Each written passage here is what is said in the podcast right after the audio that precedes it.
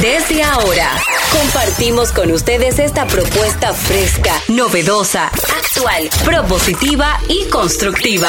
El programa donde la radio y las redes sociales se unen para darte la información más completa y diversa. Bienvenidos al mediodía con Mariotti y compañía. Al mediodía, al mediodía, al mediodía con Mariotti y compañía. Al mediodía, al mediodía, al mediodía con Mariotti y compañía. Si tú quieres disfrutar de foros alternativos y de tuiteros rankeados, este programa es tu amigo.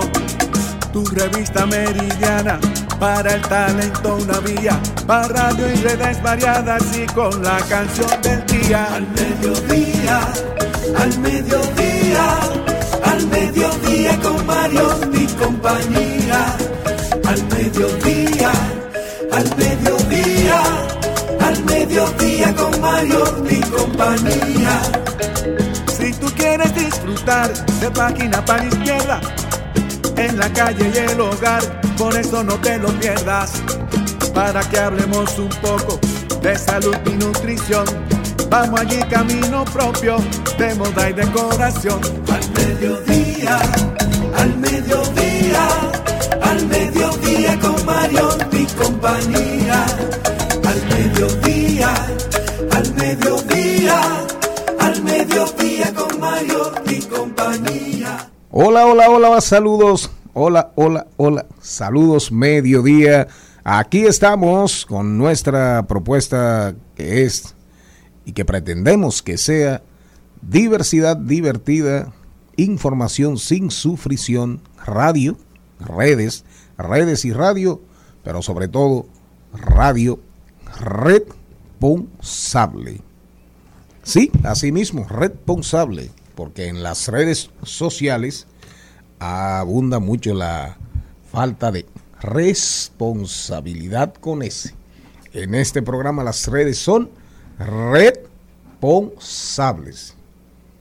Cero fake, cero mentiras. Lo que es verdad, es verdad. Y los comentarios, discusiones que ustedes ven en nuestras redes son de corazón. Ideas contra ideas, no montaje. Desde la provincia Esmeralda y Olímpica de la Patria, Jenny Aquino. Muy buenas tardes, señores. Gracias por estar en sintonía. Hoy celebramos el Día Mundial de la Protección de la Naturaleza. Y esto se viene celebrando desde hace 50 años. Y es porque en Argentina, en general, Juan Domingo Perón pronunciara un discurso en Madrid con las siguientes palabras. Ha llegado la hora en que todos los pueblos y gobiernos del mundo cobren conciencia de la marcha suicida que la humanidad ha emprendido a través de la contaminación del medio ambiente y la biosfera, la, la dilapidación de los recursos naturales y crecimiento sin freno de la población y la sobreestimación de la tecnología. Perón, que fue un gran visionario, eh, por cosas así está todavía el peronismo vivo en la Argentina. Porque Perón tuvo dos grandes visiones. Una asumió, aunque fue, digamos, profachista, eh, fue dictador, medio autócrata, pero siempre fue un gran defensor de los trabajadores. Y se montó en una línea ideo ideológica que andaba ahí cerca del socialismo, eh, cerca del fascismo, pero al final presidente de la Argentina tres veces, vicepresidente de facto, en medio de todos esos, de todos esos golpes de Estado, y murió, murió en Los Olivos en el 1974. ¿Y usted cree que yo necesito matarme viendo a Wikipedia para dar datos eh, sobre Juan, sobre Mm. Juan Perón? Nunca. Ah, bueno. Entonces, señor Mariotti, ¿cómo está usted? Muy bien, feliz como siempre de estar con todos ustedes, sobre todo muy agradecido de su sintonía, de que nos acompañen en este horario de transición de la mañana hacia la tarde. El peronismo en la Argentina todavía sigue vivo y vigente. Y por ahora no se sabe qué tiempo le queda. No, no, pero no a ese nivel, porque el peronismo después de ha gobernado varias veces, varias veces, cambia de colores, cambia de nombres, de figuras, pero el peronismo en la Argentina está en la, en la sangre, en el ADN hasta de los jóvenes, que se sepa. Sobre todo porque él le dio un título súper interesante. Hay quienes dirían que el, El justicialismo. hay quienes dirían que el trujillismo también vive en la sangre del dominicano. Sí, pero no así, ¿no? Pero ¿cómo usted dice no así? No, y no como- vamos a entrar en eso. Si no. Joaquín Balaguer, que fue presidente de este país por más de 20 años, era el principal asistente de Trujillo, era su hombre de confianza cuando falleció por Sí. encima incluso de su hijo Ramfi. Eso es Era tan inteligente que supo poner el trujillismo al- a un lado. Pero eso es verdad. Y después surgió, después surgió el balaguerismo. Pero la dimensión que tiene el peronismo en la Argentina no es ni remotamente. No es ni remotamente. mm. El justicialismo y el peronismo. Además, evita siempre gravitando en el alma de los pobres. que Evita no muere, evita no muere en el alma de los pobres. Oyó. Pero está bien, ese no es el tema. El tema era cuál? Que Juan Domingo Perón fue Hoy. de los primeros El políticos y presidentes que comenzó a hablar del suicidio que lleva la humanidad Hacia la ¿eh? Con el tema de la biodiversidad. Y ese es el mensaje. Por eso hacemos el comentario para que entendamos que el individuo no era fácil. Dígame usted, Bueno, Celine. Celine Méndez, la estrella, la nueva estrella de los escenarios televisivos y de las redes digitales, de las plataformas, está arrasando en Antena Latina. Ay, El único programa de los sábados. Ay, Dios. Ah, en Antena 7. Es que cuando él trabajó allá era antena latina. No Claro. eso no se le- Así es. Señores, buenas tardes. Nosotros feliz y muy de verdad agradecidos siempre de su sintonía. Gracias a ustedes este programa mañana va a cumplir dos años. Estamos en nuestra semana aniversario. Es un honor para nosotros siempre contar con su agrado y sobre todo que nos posicionan cada día por los comentarios orgánicos que se vuelven virales de una, de una forma eh, natural, porque aquí no hacemos como en otros lugares que crean memes. Esto es natural. Una, una pregunta. Déjeme saludar. Si este programa requiriese de un espíritu, y ese espíritu, o de dos espíritus, si fuesen Darían Vargas y Cristian Morel, este programa se quedara sin espíritu. Como la audiencia sabe que eso no es así, me, permito saludarlos a ustedes, que son lo verdaderamente importante del mediodía, no las voces, que son las dueñas, eh, por supuesto, pero que andan gravitando en contra del talento, de la persistencia y la coherencia. Feliz de tener ya casi dos años mañana compartiendo con ustedes, trayendo contenido de la mayor calidad que podemos. Y ustedes nos han demostrado que ha sido posible. Maribel Contreras.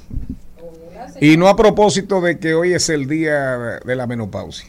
Y eso. Ay, pero tú sí vino como sexy. O porque yo estoy en la andropausia, con toda honestidad. Dios Sí, mío. pero ¿cuál es el tema? Bueno, señores, eh, estoy muy feliz de estar en, en nuestro programa, eh, en esta tarde, de estar bien acompañada eh, de don productor. Eh, nos encanta. Y bueno, yo voy a, a- a decir una efeméride, una efeméride literaria doble, señor Mariotti, Ajá. que a usted le van a gustar. En el 18 de octubre de 1946 nació Vicente Molina Foix, escritor español, autor de obras como El vampiro de la calle México. Y oiga qué descripción. Y es que don Juan no solo seduce, goza y desdeña en serie con una prisa humillante a sus elegidas, lo hace convencido de la justicia sensual de tales hazañas que dará a muchas mujeres la posibilidad de satisfacer un placer deseado en lo más hondo. He aquí una descripción, ¿verdad?, del psicópata. Pero también un día como hoy falleció José Ortega y Gasset, filósofo y ensayista español. Y oiga esta frase que a usted le va a encantar, don productor. El amor a quien pintan ciego es vidente y perpicaz, porque el amante ve cosas que el indiferente no ve y por eso ama. No, esa, esa expresión la, la conocía, la conocía. Ahora fíjense ustedes, diga, háblenme un poquito ahí, señorita, de esa efeméride tan particular del día de la menopausia. Hábleme. No, no, hábleme. Cuente su historia, que Hábleme, hábleme. No, porque hoy es el día, hoy es el día internacional de la Mundial, menopausia, el día mundial. mundial de la menopausia, ¿verdad? Sí, claro. ah. Jenny no está, pero ya el carro se está parqueando frente a su casa. Sí, sí, pero ah, no me la interrumpa, por favor. Llegará el momento, no pasa nada, es parte de la vida, a menos que me muera antes, o sea que no Y pasa no. nada, ¿verdad? Y, y no, entonces después miren, la El castigo es que menopausia. duran mucho. No, dice, la menopausia hoy se celebra, desde el año 2000 se conmemora cada 18 Desde el año 2000. 2000, eh, cada 18 de octubre, ¿Y el Día Mundial promovieron- y quiénes de la promovieron Menopausia. eso? Oh, la fecha le eligió la Sociedad Inter- Internacional de la Menopausia y la Ah. Organización Mundial de la Salud, debido a que se estima que en pocos años habrá en el mundo más de mil millones de mujeres con 50 años o más, lo que implica un Ajá. tratamiento mucho más especializado para este colectivo. Pero fíjese usted qué interesante el tema. Mire, primero, me imagino que se le dio esa importancia y se le dio un día, aunque a, a cualquier cosa le dan un día. Me imagino que le dieron ese día porque hay muchos tabúes, hay muchos prejuicios con el tema de la menopausia. Pero ¿por qué la menopausia es una ofensa? Pero, no, no, pero ahí, pero Por los tabúes, a por decir, los tabúes y los prejuicios, pero ahí es que vengo.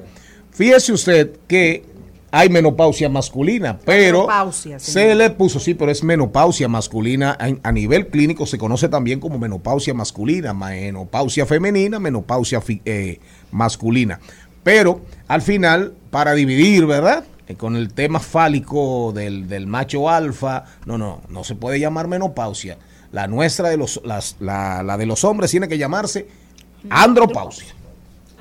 Andropausia. Pero las mujeres, pero las mujeres, de manera burlona, comenzaron a decirle a los hombres, tú no tienes ni menopausia femenina ni andropausia. Tú lo que tienes es pitopausia. ¿Y eso qué es? Ah, ustedes no lo sabían. ¿Eh? Pitopausa. Pitopausia. Yo ya que era el El no, no, el problema de los pantalones. Entonces, claro, averigüen, lean, pitopausia. Entonces, las mujeres, cuando los hombres en- en lugares civilizados, donde las mujeres se defienden, ah, que tú estás menopáusica, las mujeres, se acuñó un término, oiga bien, se acuñó un término que es pitopausia. Entonces las mujeres le decían, sí, yo tengo menopausia, pero tú tienes pitopausia. Entonces cuando el hombre le respondía, ella le decía, no, tú tienes un problema en los pantalones, que se te nota el vacío. Bueno, para las Oh personas, las personas que no saben lo que es la menopausia, es la disminución natural de las hormonas reproductivas cuando una mujer llega a los 40 o a los 50 años. Entonces, por lo general, se puede realizar un autodiagnóstico. Los síntomas más comunes son el sofoque, La calor. la sequedad vaginal. También puede manifestarse en trastornos del sueño. La combinación de estos síntomas puede causar ansiedad o depresión. Oigan este poema escrito por Penélope a la menopausia, hace un tiempo que no ando fina, con unos cambios de humor repentinos que hasta me giran la cara los vecinos. Y yo que me reía al leer esos artículos en los que amas de casa normales y corrientes, las gafas en la nevera meten sin darse cuenta. Y luego las buscan por todas partes como locas y ponen de los nervios a cualquiera. Yo no sé qué me pasa, que ando todo el día con el abanico a cuestas. Oiga bien que ando el calorazo. el calorazo. Sudando el en frío. Pero así es, así es. Bueno, ya después de este ejercicio aquí eh, propio de menopáusicos y andropáusicos y de algunos con problemas pitopáusicos, este programa tiene que seguir. Al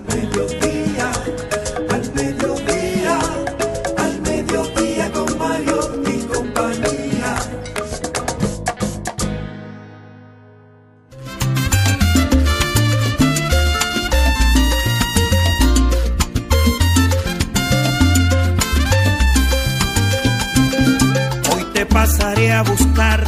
Cuando salgas de la oficina, ponte linda, ponte divina. Con el vestido que me fascina. Tú me tienes loco, baby. Nadie como tú es tan sexy. Te quiero enamorar como el primer día. No hacen falta excusas para celebrar cualquier día. Es bueno para disfrutar. Esto tan bonito. Nos vamos con el guion hoy. Si llega Ramón Molina, que a veces sale para acá, pero se queda en la esquina. Hablemos de mascotas. A mi mascota no le gusta socializar. Es antipática. A mi esposa tampoco. ¿Qué debo hacer? Los deportes rodando por el mundo en clave ambiental a propósito de lo que decía Jenny y de la advertencia que hace docenas de años hizo Juan, hizo eh, Perón, Perón. Hoy en clave ambiental hablamos con Estela de Jaime, emprendedora, diseñadora de moda y creadora de retazos. Ellos renuevan el closet de manera sostenible. Ha estado con nosotros. Esta no. Los desafíos del reciclaje de ropa. En De Paso y Repaso, Maribel Contreras tiene de invitado, un invitado de lujo. Oigan bien, ponme una musiquita ahí.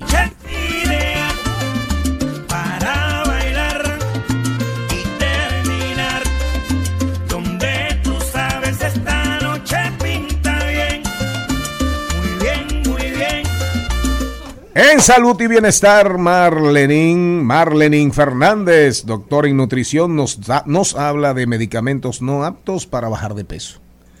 Medicamentos no aptos para bajar de peso. Hay gente que por bajar de peso vive inventando y bebiendo cualquier cosa. ¿Con qué nos vamos? Pues Ramón Melina anda en la esquina.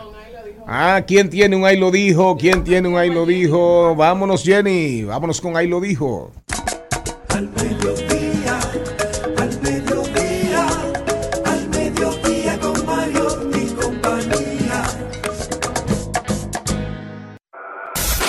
En al mediodía. ¡Ay! Lo dijo. ¡Ay!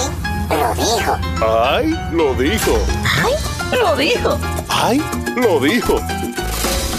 ¡Ay! ¿Quién habrá dicho algo? ¿Quién habrá dicho algo? Arrancó el psiquiatra. Tienes que ponerme en algún momento ahí una licencia por el día de hoy. Eh, morado de alegría. Adelante. Ah, ¡Felicidades, jefe! Bueno, quien lo dijo fue el psiquiatra Guerrero Heredia, que dijo lo siguiente. Que inventen 20 géneros más. Al final solo se podrá elegir entre un urólogo y el ginecólogo. ¿Cómo fue? Esa está buena. Sí. Saludo al doctor, lo vi el fin de Dice que inventen vene- 20 géneros más. Al final solo se podrá elegir entre el urólogo y el ginecólogo.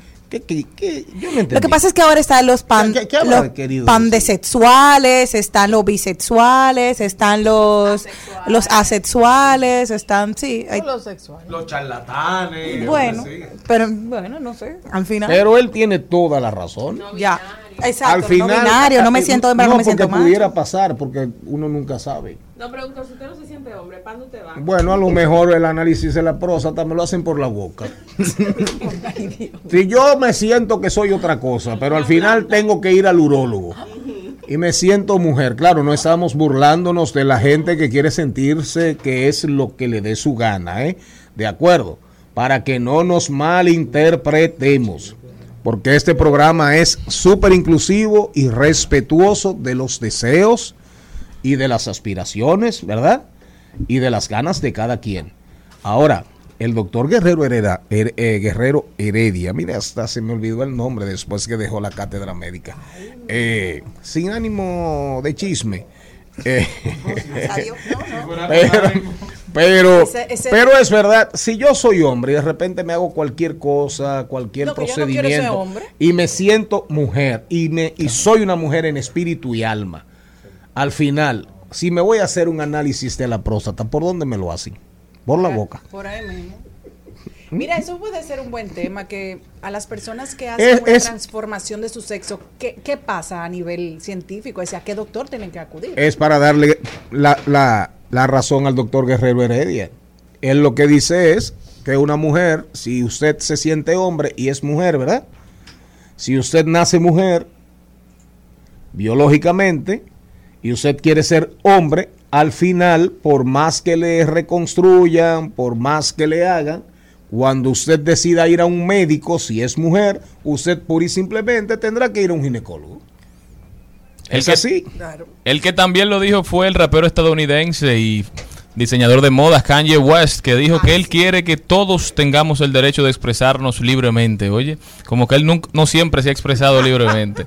Kanye dijo esto en el marco de el anuncio de su compra a Parler, una red social sumamente ultraconservadora que él dijo que va a comprar porque lo banearon, lo sacaron de Twitter por unas declaraciones que hizo en contra de, de los judíos. Salió de Twitter y, al contrario de Trump, que decidió sacar su, propia- su propia plataforma, Kanye dijo que estaría comprando Parler y ahora la- el fundamento, la razón, dice él, que es porque todos tenemos el derecho a expresarnos libremente. Yo creo que Kanye West, por primera vez en la historia, voy a decir que necesitamos menos Kanye y no más Kanye. Está fuera de control. Y, y ese muchacho, ese no fue el que tuvo. eh, eh, él, él tiene un tema como de bipolaridad, ¿verdad? Sí. Él es bipolar. Aparentemente. Y también estuvo hablando de que Drake se acostaba con, con su ex suegra. Él va diciendo de todo. O sea, él no tiene control. Él entonces dice que quiere tener más libertad, pero no se sabe para qué. Bueno. Terminamos con él lo dijo. Ay, ¿O usted quiere seguir? ¿Usted averiguó dónde anda Molina? Sí, Si está dentro del cuaderno o dentro de la mascota. Vámonos con clave A. Recuerden que hoy Vamos tenemos como invitado en el segmento de paso y repaso tenemos a José Alberto, Muy bien. muy el bien. canario. Cántela ahí, cántela ahí. Me siento bien. Muy Cántela. bien, muy bien, pero tiene que darle la clave. Ideal. A bailar. Bueno, sigan haciendo radio. Al mediodía, al mediodía, al mediodía con Mario y compañía. En Al Mediodía, con Mariotti y compañía. Clave A. Clave A. Y ahora, vamos con Clave A. Estela, Estela, Estela y Jaime. Eh, eh, ¿Tu familia es de San Juan de la Maguana? ¿De por ahí Eh, cerca? Por ahí. Ah, caramba. Emprendedora, diseñadora de moda y creadora de retazos. Ellos renuevan el closet, tu closet, de manera sostenible. Primero comencemos por ahí. Los puntos hoy son moda sostenible, eh, fast, fax- fashion.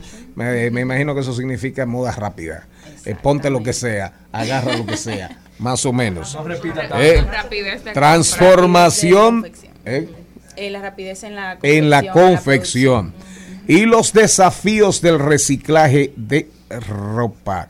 Primero, oigan bien, ¿por qué la importancia de esta conversación? Según el programa de las Naciones Unidas para el Medio Ambiente, la industria de la, industria de la moda representa aproximadamente el 8% de las emisiones globales de dióxido de carbono a nivel global y se estima que más del 80% de la ropa producida termina en vertederos o incinerada, resultado de un sistema complejo en el que el reciclaje total de las prendas es prácticamente imposible por los materiales, por los materiales que usan regularmente. Entonces, comencemos por ahí. ¿Qué es retazos? Bueno, Retazos es, primero que nada, una marca sostenible, ya que se enfoca en el upcycling. Para explicar un poquito de qué es el upcycling, es la reutilización creativa, en este caso de la ropa. Por ejemplo, bueno, yo traje una blusa que pienso que sería el perfecto ejemplo. Esta blusa antes era, bueno, ya su base, el top negro, unas Pero recógete el pelo para que te enfoquen bien. Atención, porque tenemos, sí, claro, porque ella está diciendo que esa blusa que ella tiene es, Es producto del upcycling. reciclada. Entonces, ¿qué era antes? Bueno, era básicamente un top negro básico con unas manguitas probablemente de 2 pulgadas de ancho. Y agregándole estas mangas ya se le da un toquecito adicional que por ejemplo yo lo puedo utilizar con unos tacos, ya es una pieza un poquito más elegante. Y lo único que hice al final del día fue agregarle mangas. Entonces- era una blusa sin mangas. Exacto, con una pequeña manguita, algo muy básico, nada... Exacto. Gracias por ese Pero hay que aporte. que tú eres, eh, tú eres experta en eso, tú eres diseñadora de moda, ¿cierto? Sí, yo estudié diseño de Exacto. modas en Chabón y luego mercado y Pero comunicación. de una pregunta, en el caso de esa blusa, ¿tú compraste tela o esas piezas que le agregaste la, la buscaste de otra blusa? o- Fueron recicladas de otra blusa. Fue una blusa que la clienta no, precisamente esta era la parte que no quería de la pieza, se le hizo una blusita con lazos. Entonces yo dije, bueno, a mí personalmente me encantan las mangas y yo dije, ya para el público que sí le encantan las mangas, este es un tipo de transformación que realmente es un gran aporte.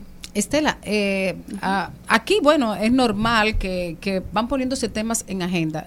A mí me, me ha encantado como entrar en conciencia de verdad de- del tema de la ropa y de cómo esta puede afectar al medio ambiente.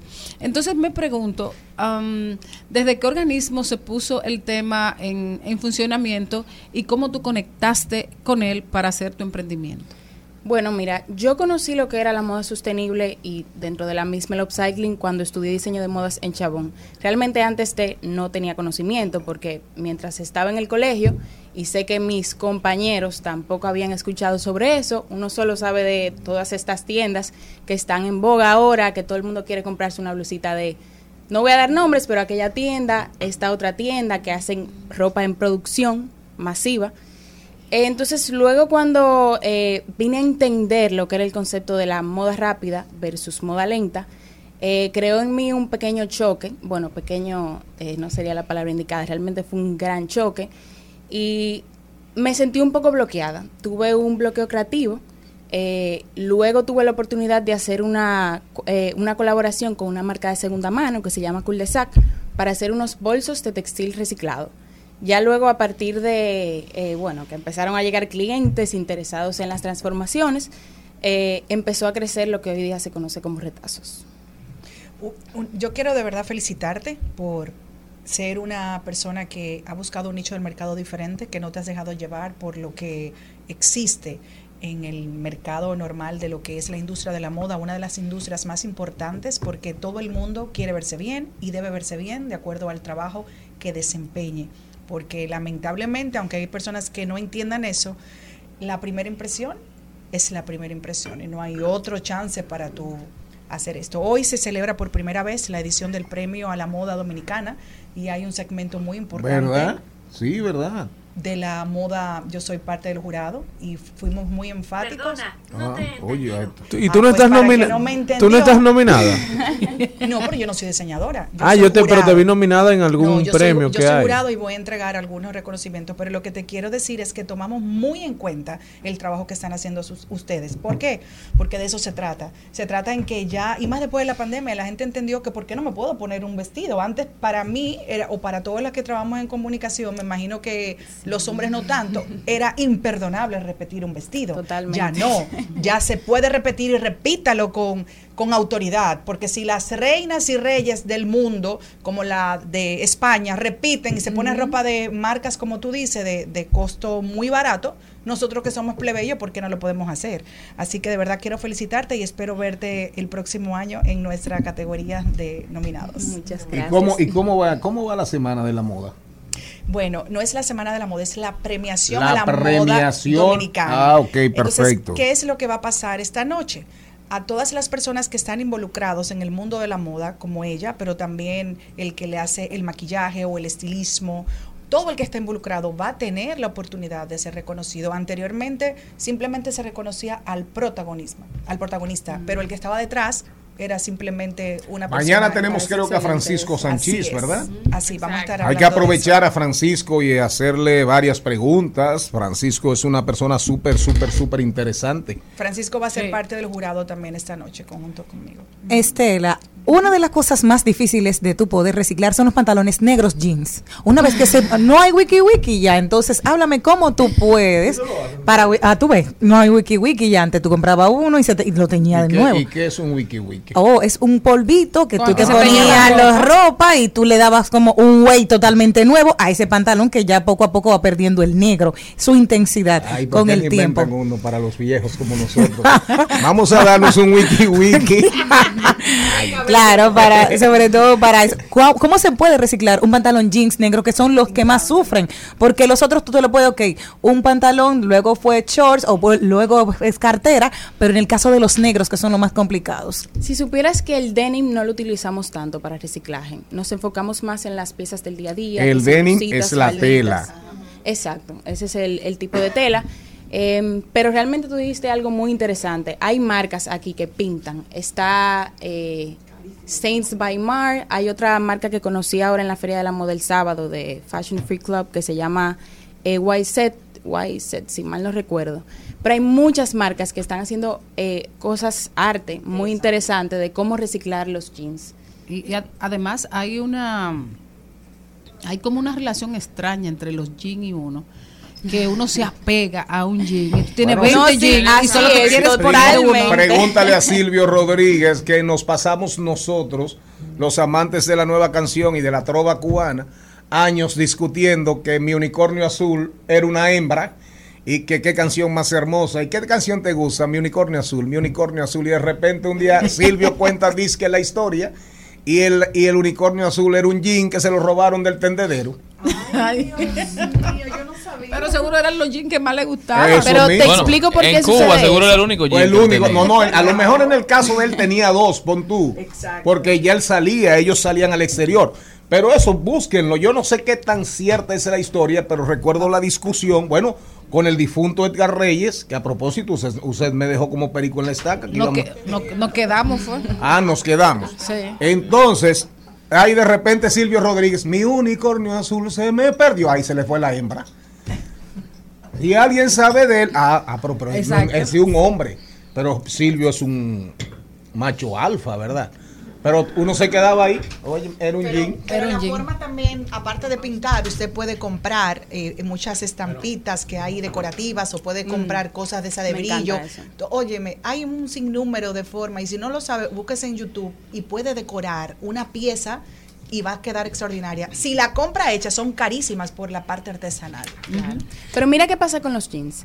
Lo que pasa es que esta es una pieza que forma parte de los básicos del closet. Por eso es que tan pronto tú encuentres, encuentras esa pieza que, vamos a decir, te encanta cómo te queda, no hay forma de soltarla porque tú lo puedes usar, mira, le pones unos tacos y ya para salir. Te lo pone con unos tenis ya para hacer diligencias. O sea, es una pieza verdaderamente versátil. así es mira eh, un- Espérate que nos vamos a ir al cambio, pero precisamente eh, ya, eh, el Jenny aquí no siempre tan presta.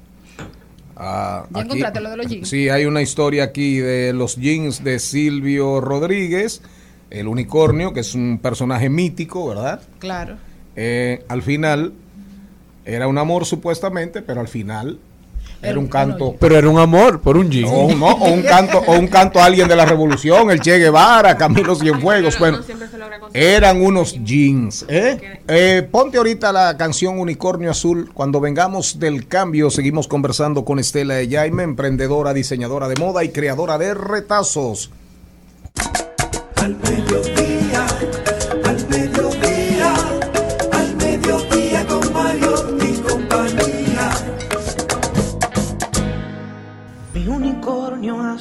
ayer se me perdió.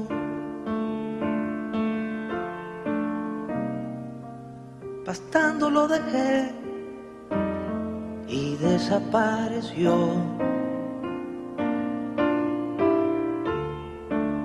Cualquier información, bien la voy a pagar.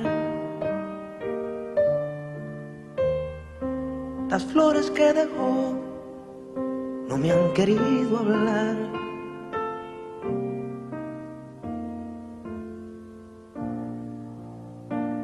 Mi unicornio azul ayer se me perdió.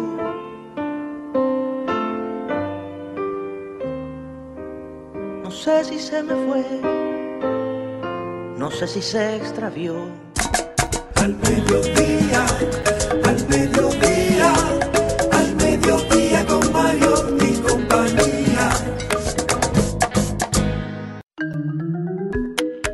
Mi unicornio azul, ya tú te conoces el programa. Te estás ganando un carro. Y yo que estaba buscando un reemplazo para Gaby. Este. Dile que no te dé el carro, que te ponga a ganar el premio que está rifando el programa, una cena para dos en Pepperoni. No, pero se lo puede dar, tiene que poner la participación. Eh, mi unicornio azul rapidito.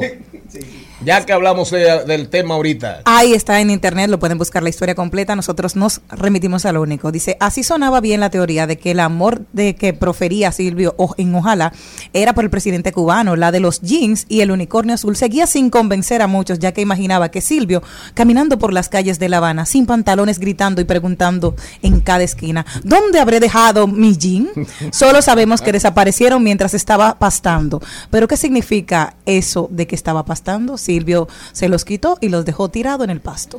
Así es, por eso y el unicornio azul es mitad ¿qué? Es el caballo, el caballo con El caballito cuernos. de mar. El Eh, caballito eh, de mar. Pero el unicornio tiene unos cuernos. Un cuerno. Un cuerno, Uno solo, claro, claro. único según la mitología. Entonces él lo dejó en el patio. ¿Te parece a- ¿A quién? No. Chacho. Siga, siga. ¿Que se parece a quién? Seguimos, seguimos No, con no, nuestra invitada diga, de diga. hoy, Estela Jaime. Estela, cuéntanos un poquito de cómo ha sido este, este emprendimiento, este modelo de negocio en la época del fast fashion, en la época de los Zara, de los Shane. ¿Cómo ha sido concientizar a la gente? Bueno, al principio con un poquito de temor, un poquito tímida, porque no todo el mundo está abierto a la idea del reciclaje en la moda. Porque hay gente que tiene como esa, esa imagen de que es algo sucio, de que es algo, no, que esas piezas de segunda mano. Se entiende que el que usa ropa de segunda mano es por necesidad y no por gusto. No necesariamente. O Déjame antes, decirte, ha ido hoy cambiando día-. Es el mito, es el mito. Totalmente. Es lo que digo, es lo que la gente Es entiende. un mito Es un totalmente. mito. Hoy día personas de poder adquisitivo pueden verse interesadas en piezas de segunda mano por, Por el valor que tienen. Y También por. Existen los claro, vintage medioambiental. y está el tema de la conciencia medioambiental que se ha ido Claro. desarrollando. Porque se ha demostrado que esas fast fashion, Zara y todas esas empresas consumen muchísimo algodón, consumen muchísima agua, es decir, hacen un daño muy grande para ropa que es desechable Y realmente. producción masiva, claro. O sea, ¿cuántas veces uno no va a la tienda y se encuentra una pieza deshilachada, por ejemplo? Claro. Eh, y eso es lo que conlleva toda esa producción sin un... Una, exacto. Y la alegría que tú tienes. Te traje unos panchos, mi amor, esa es buena mano. Pero realmente, realmente no podemos negar una realidad. Las pacas son una realidad. Pero las pacas no necesariamente, ni remotamente posiblemente, andan en el criterio de sostenibilidad medioambiental. Regularmente, eso es a lo que coja mi bon. Claro. ¿O no? Claro. Eh, aquí estamos hablando de la industria como tal que debe llegar, debe llegar, así como la industria eléctrica. Por ejemplo, en estos días, CEPEN, ¿verdad? La empresa del este, de San Pedro de Macorís para allá, Bávaro, anunciaba eh, desco- descarbonizar, es decir, pasar todas sus plantas de generación con fósiles a gas.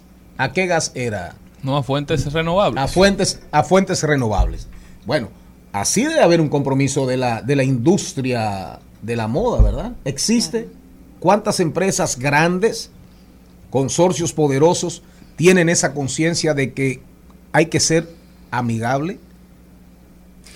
Pienso que a partir de la, de la pandemia eh, hubo y seguirá corriendo un pequeño cambio porque la gente adquirió cierta conciencia medioambiental y he visto ya pequeños emprendimientos, claro, empiezan eh, pasito a pasito, hormiguita a hormiguita, viendo la respuesta del público, pero pienso que eso está en camino aquí en República Dominicana. Estela, eh, ahora se ha puesto muy de moda todo eso de las operaciones eh, bariátricas para perder peso. Un paciente bariátrico que pierde todo su closet eh, en el proceso de pérdida de peso, ustedes le dan la oportunidad de ir a su closet, ver las piezas que se pueden salvar y qué se puede hacer con las piezas que no, si pueden hacer otra blusa. Porque hay gente, por ejemplo, que rebajó que con una camisa de él podían hacer una fábrica de fast fashion. Ese es el caso Me no el suyo. el No, mira, me encantó el ejemplo porque tú le llegaste a. Estamos o sea, bien. nosotros trabajamos por pedidos personalizados, no tenemos piezas a la venta por el momento. Entonces, vienen clientes puntuales, por ejemplo, ese es un caso, hay personas que rebajan y tal y como tú dices, pierden el closet entero, pero por ahí hay piezas que son, ah, no, que de su graduación, que tienen un valor sentimental, esta era el, el vestidito de mi mamá que yo usaba, pero ya no me sirve, entonces le damos una nueva vida. También se da el caso de personas, eh, como mencionaba anteriormente, no que el vestidito de mi mamá, por ejemplo, eh, Sí. mi mamá que falleció, mi abuelita que Así falleció, es. y le damos una nueva vida útil y funcional. Hay que Más hacer una- allá de una prenda tirada, haciendo nada. Hay que hacer una revisión. Mire, yo tengo un jean guardado. Yo tengo un jean que si yo lo abro aquí, ¿verdad? Tapa esa ventana. Tapa esa ventana. Pregúntale a Charlene y a Carlito. Son varios jeans. ¿Eh? Uno, uno, yo tengo unos jeans eh, polo, polo, que los encontré en una tienda en la Florida. Y cuando yo los vi, dije, ay, estos son los míos. Porque cuando, cuando yo encontraba algo que me sirviera, Lo compraron que no le gustaba. Tenía que comprarlo. Y esos jeans, es de verdad. eso- no, eso, eh, eh, eh, no, mi unicorniazo es ese.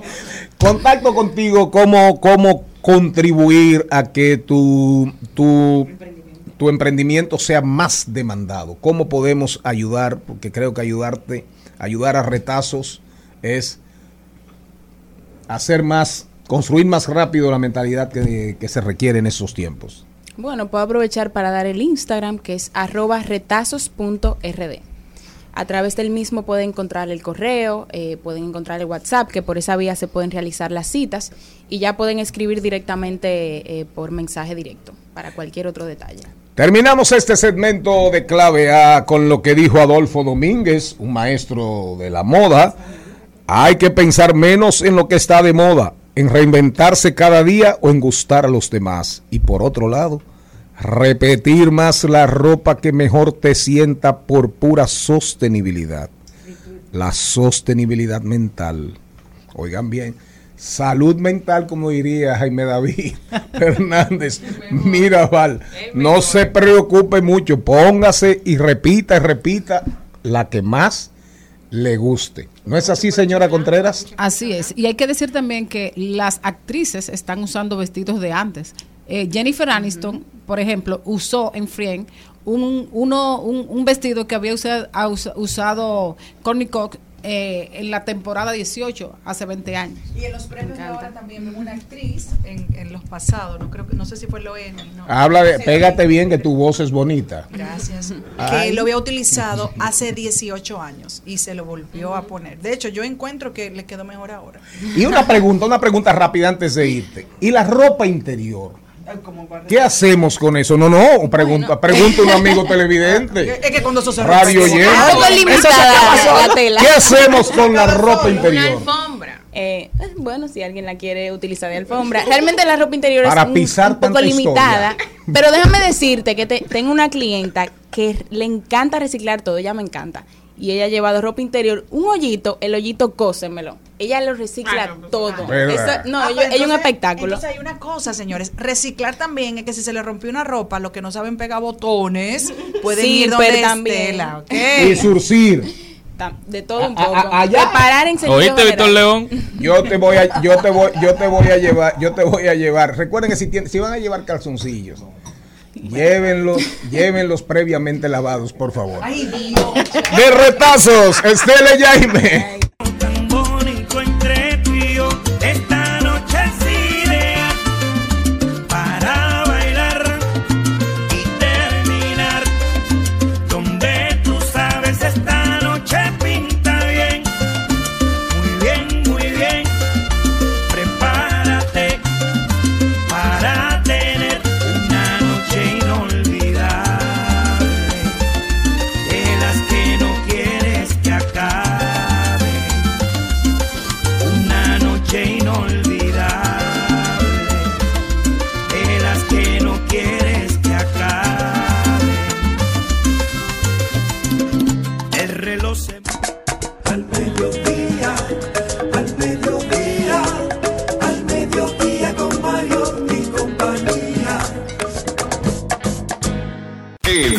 Mediodía dice presente. Dice presente el músculo y la mente. El músculo y la mente. Estamos en deportes.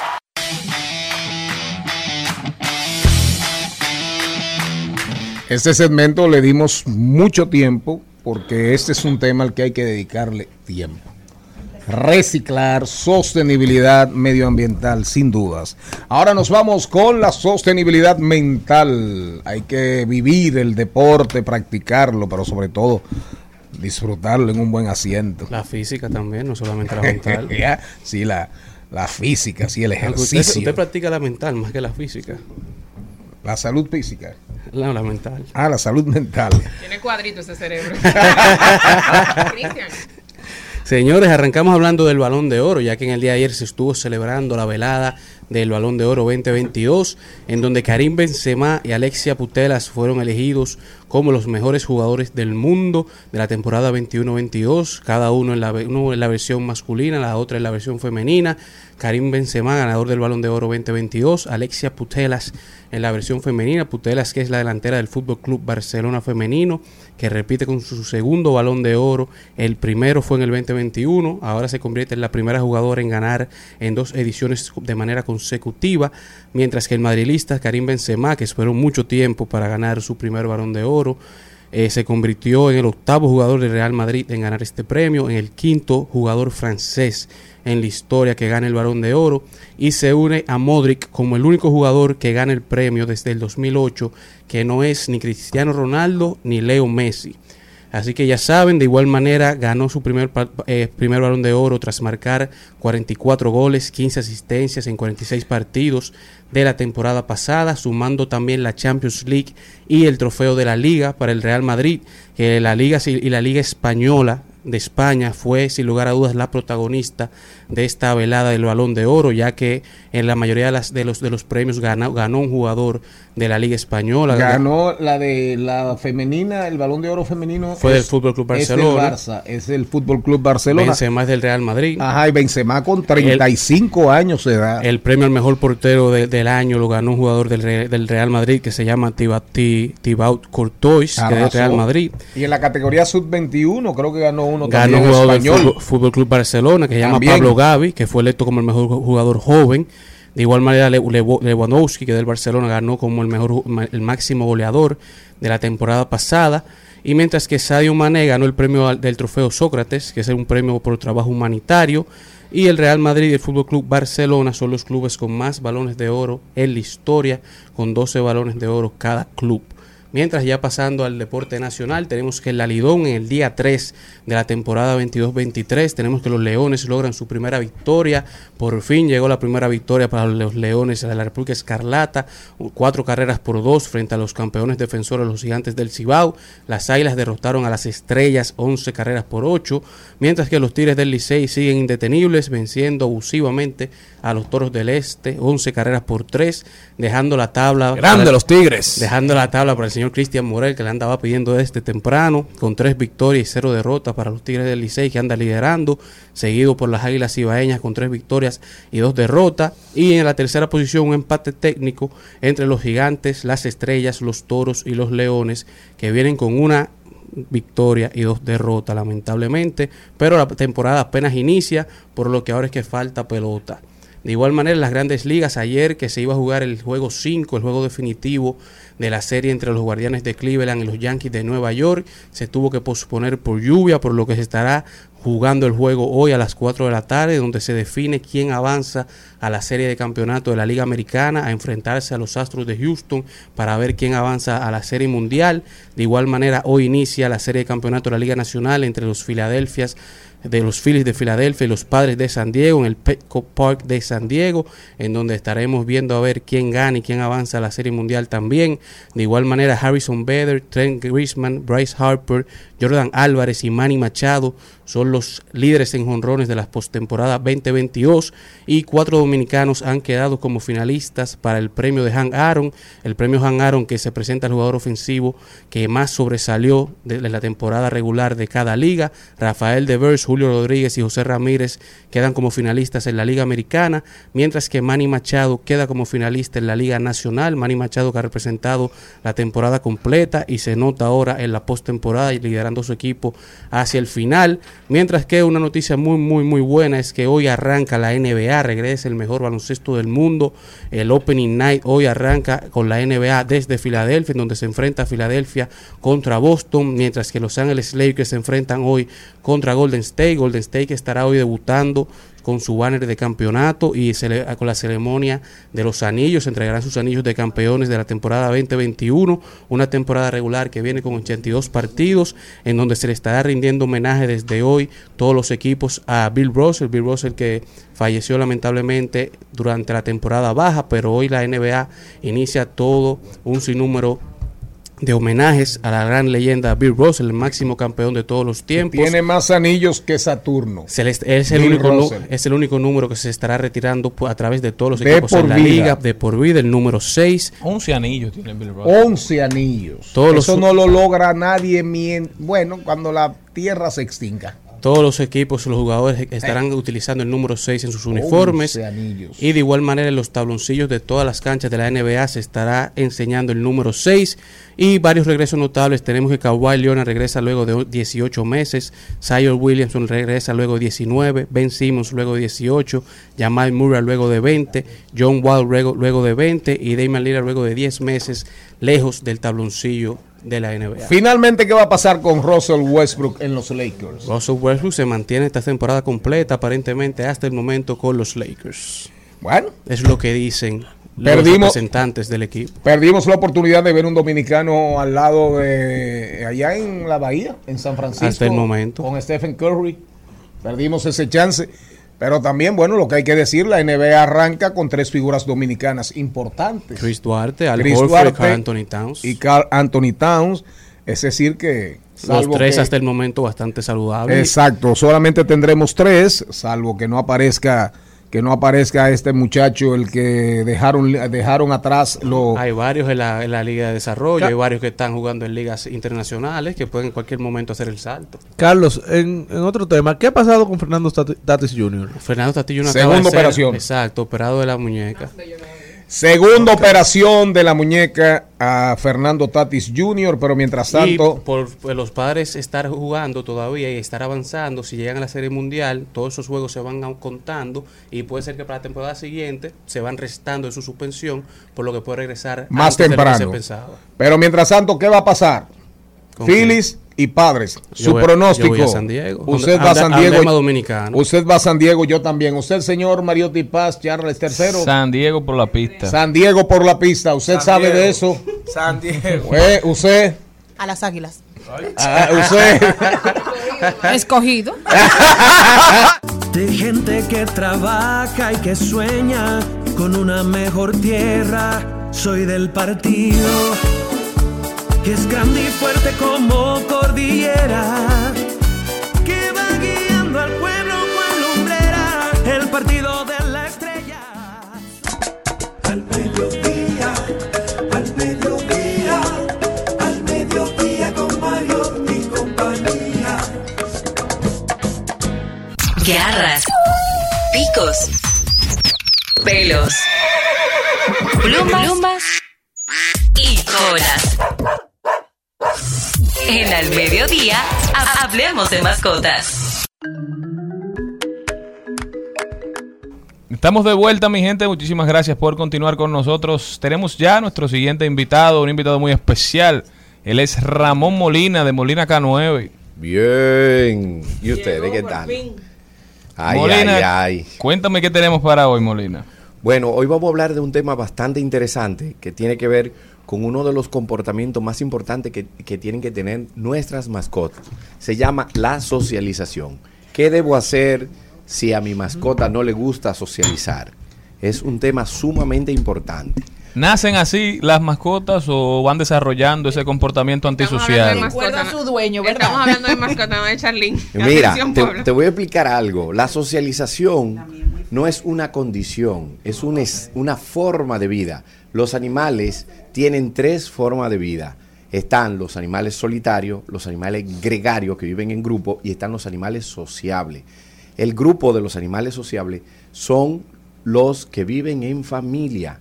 Por eso es que el primer núcleo social que existe en el mundo se llama la familia.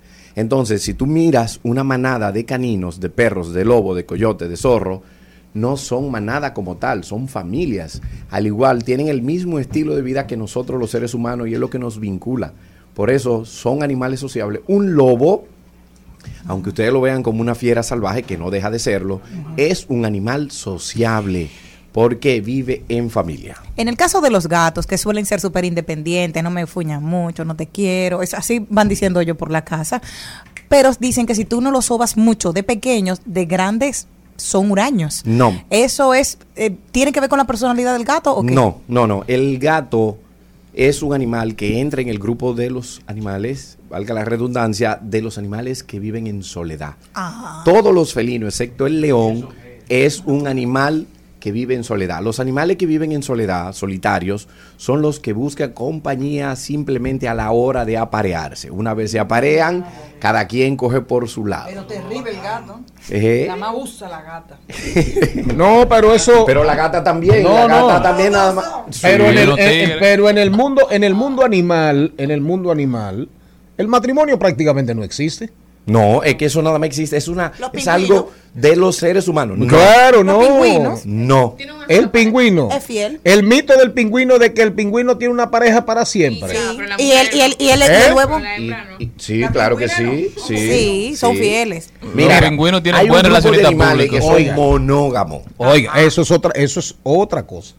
Eh, explíqueselo a la, a la, a la señorita. Sí, porque eso es algo muy A la pingüina, Es algo muy difícil de que nosotros lo podamos entender porque eso nos obliga a solamente estar con una sola persona. Así es. Pues lo normal.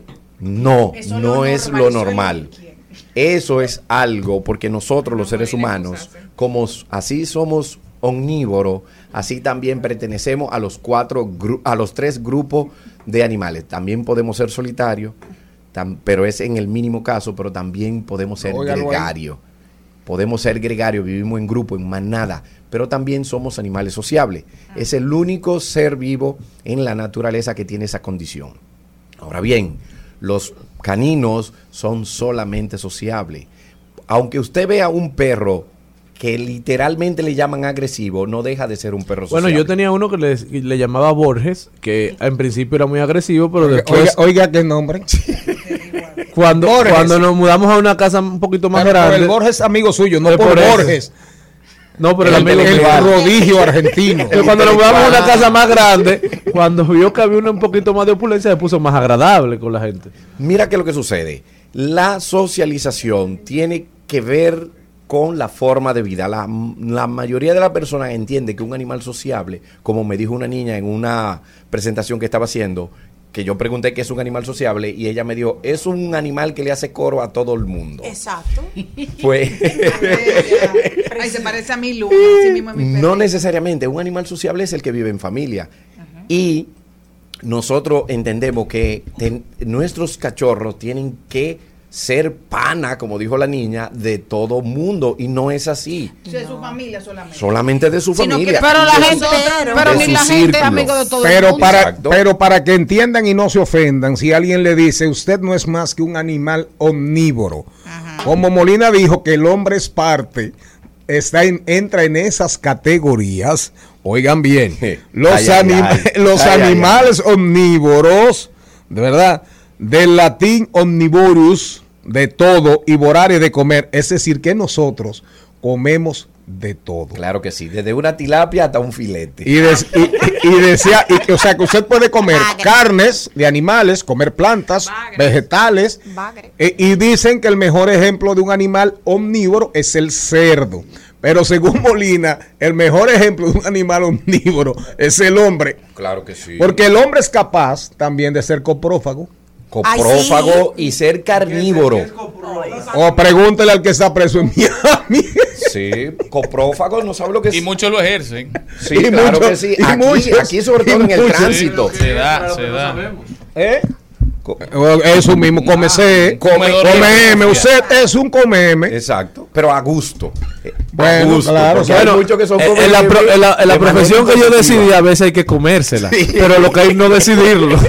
No, se la comen en el caso, Pero miren, pero, ¿eh? No, no, dime. En el caso del cocodrilo que estaba ahí en Cenoví, ese también era muy familiar porque él tenía coco, coco y él venía en el patio del, de Cenoví. Esa es ahí. una condición de un re- se llama reflejo condicionado. Ajá. Eso en, en el mundo del entrenamiento condicionaron a ese ser vivo a alimentarlo y antes de alimentarlo eh, emitían ese sonido, decían esa palabra. Y como en el entorno donde él eh, estaba viviendo no había mucho mangé, mucha comida, él asociaba cuando decían esa palabra que venía la comida y por eso salía. Molina, pero y para... Tengo una experiencia con tres perritos que hay en mi casa, en mi familia. Hay tres perritos. Hay dos de ellos que llegaron siendo cachorros cuando ya había un perro en la casa. Sí. En ambas casas pasó. El perro grande era medio antisocial. Los dos perros grandes eran medio antisociales. Cuando llegaron los cachorritos, los cachorros crecieron siempre queriendo jugar con el perro grande. Y se desarrollaron así como perritos felices ambos. Son muy diferentes a los perros grandes, los chiquitos. Tiene que ver en la sociabilización de los perros, digamos. O sea, el tener otros perros a su alrededor en su carácter. Yo, no- yo particularmente no recomiendo que dejen jugar a los cachorros. Solamente deja jugar a un cachorro con un perro adulto que sepa comportarse, que le sepa direccionar a ese cachorro. Porque míralo en el mundo humano. Deja dos niños todo el tiempo juntos. ¿Qué tú crees que van a hacer? Malcriado. van a jugar todo el tiempo, no se le van a fijar rasgo de responsabilidad, no se le van a, fijar eh, hábitos que son sumamente importantes en el, en el estado de, eh, emocional de las personas. Entonces, además, cada juego de niño termina de una sola forma. ¿Cómo terminan los juegos de niños? Uno llorando porque uno lo majó al otro. ¿eh? Claro, claro, predominio, predominio. Se llama, se llama jerarquía. Así es. Es algo típico en los animales Sí, porque el grande siempre está aburrido y el chiquito jugando. No, no es Ahora lo aburrido. sintonizan. Y eso es parte. Mucha gente agarra y somete y corrige al perro adulto porque está corrigiendo al, al cachorro, porque como el cachorrito es el mimado, el nuevo, entonces el chiquitico y corrigen al, al grande y no, es que el chiquito le está faltando el respeto. Pero para que quede claro, a propósito, a propósito de la aseveración de Jenny o de la pregunta, inquietud, sobre el tema del pingüino, la pingüina, oigan bien, el padre preña, tiempo de tiempo gestación, de de, incubar. gestación, de incubar, tiempo de, cara- de crianza del bebé, del bebé, el padre se retira. Pero desde que el padre, sí, oiga, no, no, en la naturaleza es así. El padre en la manada, lo que tú quieras, o, o tú quieras, o de, o de animales que son más o menos individuales, que no andan en grupo o se separan. El padre viene en algún momento y reclama. La madre reclama que le den tiempo a darle la libertad a su criatura para que pueda sobrevivir ya de- en, en ambientes hostiles o en la naturaleza silvestre, ¿verdad? En el ambiente silvestre. Pero el padre otro macho o el mismo padre de la criatura, usted me corrige, o el mismo padre de la criatura vuelve a reclamar en el tiempo de apareo. Sí, claro que sí. Eso es así. Es, ley de la naturaleza y eso, y eso es empujado por algo que se llama instinto de conservación. Oiga bien. El instinto de conservación tiene que ver con que la especie se mantenga. Se reproduzca. Y de la única manera que la especie se mantiene es mediante el apareo. Entonces, si el macho o la hembra no se aparean y no reclaman eso, pues lamentablemente la especie se extingue. Ahora una pregunta, Molina. El fenómeno que se da, por ejemplo, cuando el padre de, la, de, de- de los cachorros, de, de las criaturas, de, de los animalitos, es el mismo, ¿verdad? Pero vuelve a reclamar otra vez a la madre. ¿Qué pasa cuando los muchachitos no se han desarrollado demasiado? ¿Dónde se da el tema de que el padre devore, se coma por necesidad, por hambre o por, por instinto a, a los hijos?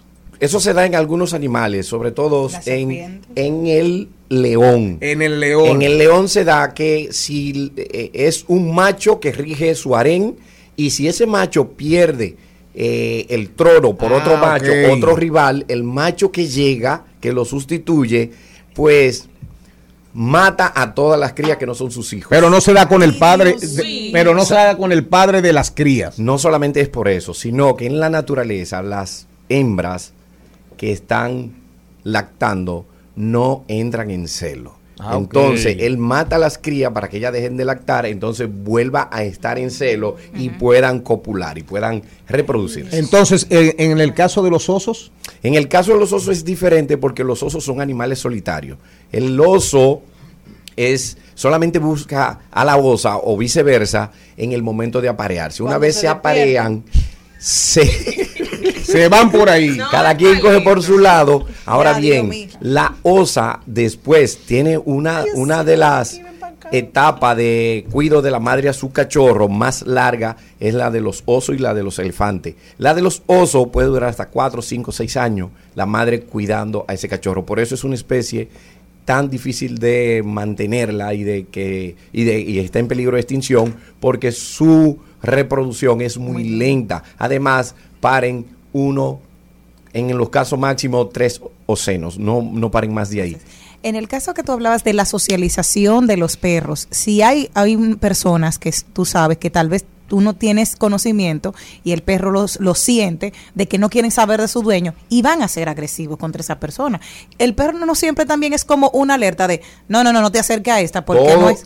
todos los perros se comunican, todos los perros muestran señales. Lo que sucede es que nosotros, como lo queremos tanto, no, no, no nos damos cuenta o nos hacemos los locos. Sí, no, matamos nuestro conocimiento y no queremos ver. Pero el perrito, sobre todo cuando veo en esos videos gente besando al perro y el perrito con una cara de rechazo, Hay de que- hay que rechazo. observar más Sí, las y- e incluso perros, también nosotros somos muy irresponsables.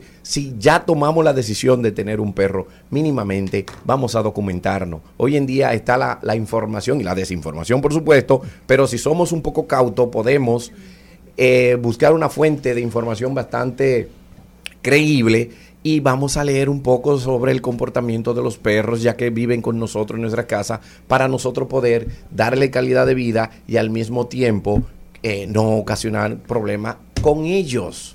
Entonces, búsquense. Hay un libro muy, muy bueno que lo pueden encontrar en la web que se llama Choque de las culturas. Así mismo como suena, tiene que ver mucho con el comportamiento y el temperamento de los perros y se los recomiendo para que puedan tener perros en mejores condiciones. y recuerde que si usted tiene un perro de origen inglés y convive con un perro de origen alemán, usted tiene que tomar en cuenta que esos ingleses y esos alemanes se han pasado la vida entera matándose. y si ahora sí hay ruso y de Ucrania. y si usted tiene, y si usted tiene un perro de origen ruso cercano por ahí y ucraniano, también préstele atención. Claro. No, no, eso es, eso es chercha. Es un- un juego. Eh, eso es un juego. Eh, Molina, ¿cómo contactarte?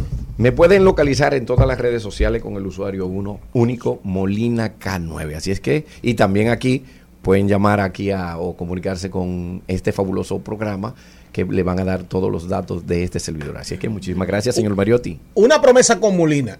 Un programa 15, 20 minutos solamente hablando de reproducción, crianza y reencuentro a nivel de los animales. Me encanta. Que ahí hay mucho desconocimiento, reproducción, Que nos puede- crianza. Nos puede, ayudar a nosotros incluso para mejorar nuestra calidad de vida. Yo hoy en día públicamente digo que hoy me siento ser una persona mejor luego que he aprendido y he imitado la forma de vivir de los animales. Un aplauso a Ramón Molina. Ese programa hay que prepararlo.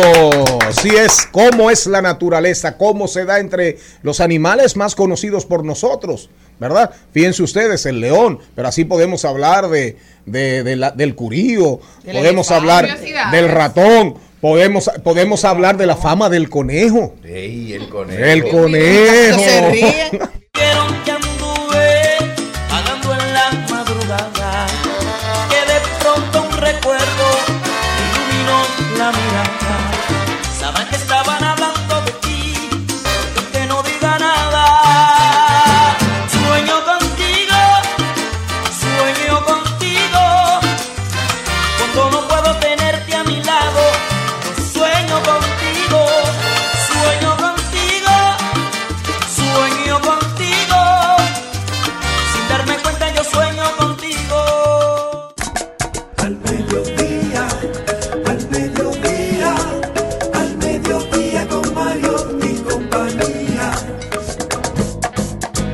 Trending, Topics. Al mediodía con Mariotti y compañía.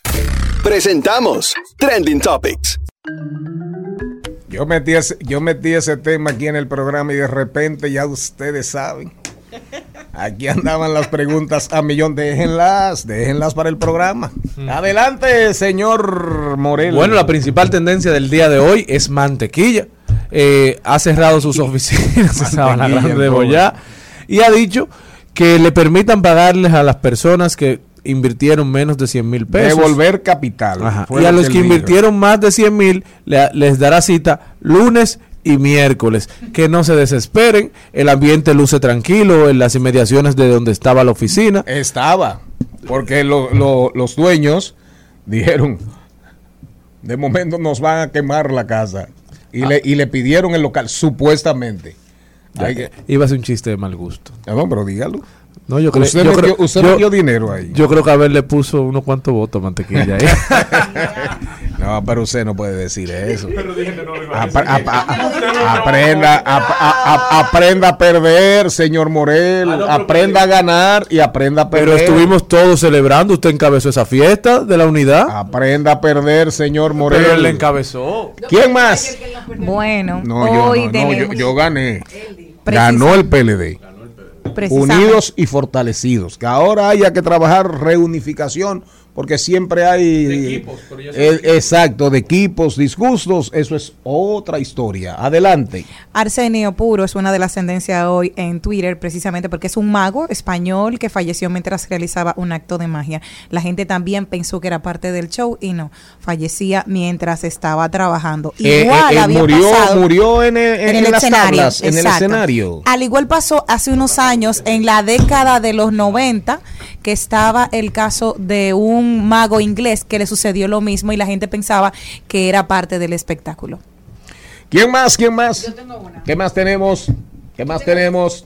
Bueno, la doctora Ana Simó es tendencia porque hizo un programa y le dijo a los queridos hombres, lávese eso bien. Queridos Oiga hombres, eso. estírese la telita. Y se ha vuelto viral la doctora. Eso. La doctora tiene razón. ¿Pero qué le dijo ella? Ah, ¿Y y por qué usted dice que tiene razón? Porque el que no sabe bañarse que aprenda después de grande. Entonces,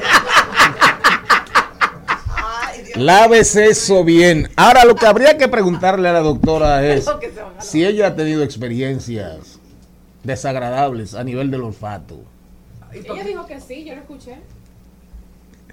Señor Mariotti. Es también tendencia, señores, una tendencia muy interesante, una señal clara de cómo da vueltas la vida, de que en política no hay muertos, de que en política todo el mundo coge descanso, escoge pausa, es tendencia a Boris Johnson, a solo Boris seis Johnson, meses. Pero estaba aquí, no estaba aquí. A solo seis meses Boris Johnson de ser obligado a dimitir, está en la palestra porque aparentemente debido a la errática política económica de Liz Truss, hay fuertes presiones para que renuncie. Y el candidato de los Tories para, para Boris ocupar el cargo es nada más y nada menos que Boris Johnson. gritando, y vuelve, y vuelve. Y vuelve, y vuelve. Señores, Boris Johnson que lo hicieron salir por la puerta de atrás, que lo tildaron es. de loco, que dijeron Así que es. manejó mal la pandemia, que era el peor hombre del mundo hace tan solo seis semanas, hace tan solo dos meses, menos de dos meses.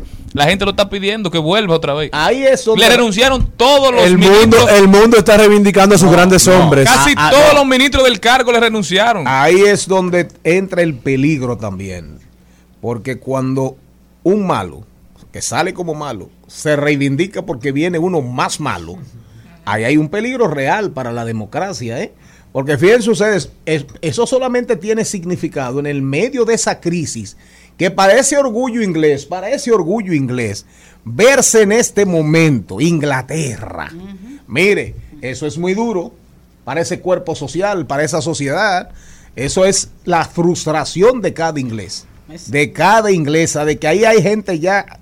Hace seis tres meses se hablaba de que había gente, un porcentaje importante de la población, pasando hambre, saltando una comida. En esos días salen unos datos, y ahí las estadísticas son confiables, de que ya había gente, había, había personas que se estaban saltando dos y que estaban entrando más al saltarse una, una comida. Es decir, personas comiendo una vez al día. En Inglaterra. Oye, yo pienso que eso tuvo un peso en, en- en la muerte de la princesa, de la reina. Usted me tiene uno ahí, me tiene uno, me tiene uno. Se la pasé a, Carlito porque yo quiero que la diga. Dígamelo usted, dígamelo usted. Sí, pues yo no quiero ese, voy a decir otra.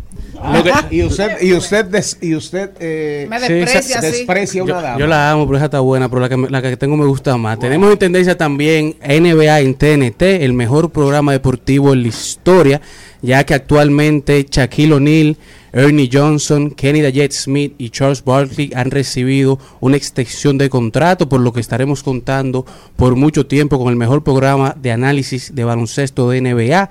Ah, Charles Barkley se dice que recibió una extensión de contrato de más de 10 años y de más de 100 millones. Y lo interesante de esto es que Charles Barkley en su carrera por la NBA no tuvo un contrato de más de 30 millones y ahora como analista deportivo tiene un contrato de casi 200 millones de dólares. Una señal del cambio de los tiempos. ¿Con qué nos vamos, señorita? Salud y bienestar con Pero Marlene. antes de irnos, un poquito de humor. Dice don Guillermo Moreno que la votación en las primarias del PLD fue pírrica. Esto ha descollado muchísimas respuestas en Twitter. Pero él nunca ha Una- sacado 10 mil Ha, votos. desa- Una- ha ha desatado desatado. y descollado. Y una de las respuestas ha sido, se acercan las elecciones y Guillermo Moreno recuperó la voz.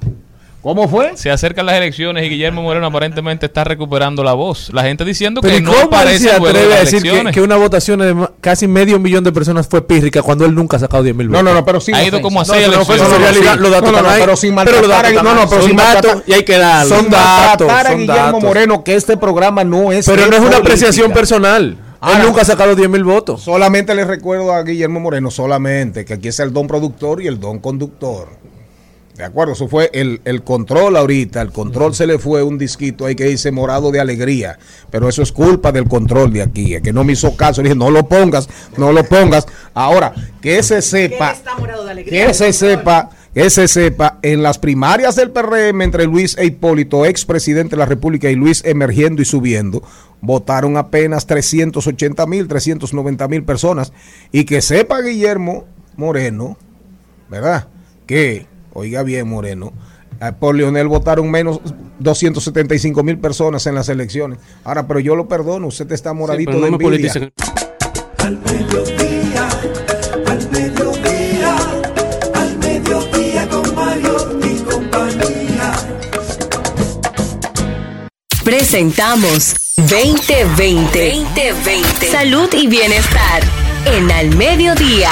Con Mariotti y compañía. Seguimos en nuestro programa. Recuerden, ahora vamos a hablar de salud y bienestar porque hay que mantenerse en forma para poder disfrutar de la salsa, de la salsa de calidad y del estilo incomparable del canario. Pero Marlene hoy viene a hablarnos a propósito, a propósito de estar en, en salud y estar en forma mental y física. Medicamentos no aptos para bajar de peso. No se envenene tratando de bajar de peso. Hola, Doctora, chicos. bienvenida. Buenas tardes. Pues mira, que a propósito de algo que estuvo eh, sonando mucho en el fin de semana, eh, hablando de, de medicación para el sobrepeso y la obesidad, pues yo le voy a dar un giro un poquito sorprendente. Un giro No es- sorprendente. No es, por donde tú vas. Yo Ah. voy a que nosotros, eh, por, por historia, hablamos de obesidad y hablamos de sobrepeso como algo, como algo estético. El sobrepeso y la obesidad, y ya lo habíamos comentado antes, sobre todo la obesidad ya está definido como una enfermedad. Y en, en las grandes, bueno, pues, eso es una enfermedad que Lo es primero es- es crónica. decirlo, no muy- Bueno, crónica Así es. y es recidivante. Eso quiere decir que si tú, recidivante, que si tú sueltas el tratamiento como la diabetes, como la hipertensión, si el tratamiento tú lo sueltas, eso vuelve a aparecer. El tratamiento de la obesidad y el sobrepeso, evidentemente, es cambios en el estilo de vida. Y esos cambios en el estilo de vida tienen que ver con tres cosas. Primero, la alimentación, un patrón alimentario adecuado y ya no hablamos de plan alimentario, ya no hablamos de dieta, hablamos de patrón alimentario, de cómo tú comes todos los días. Hablamos del descanso y hablamos obviamente del ejercicio físico.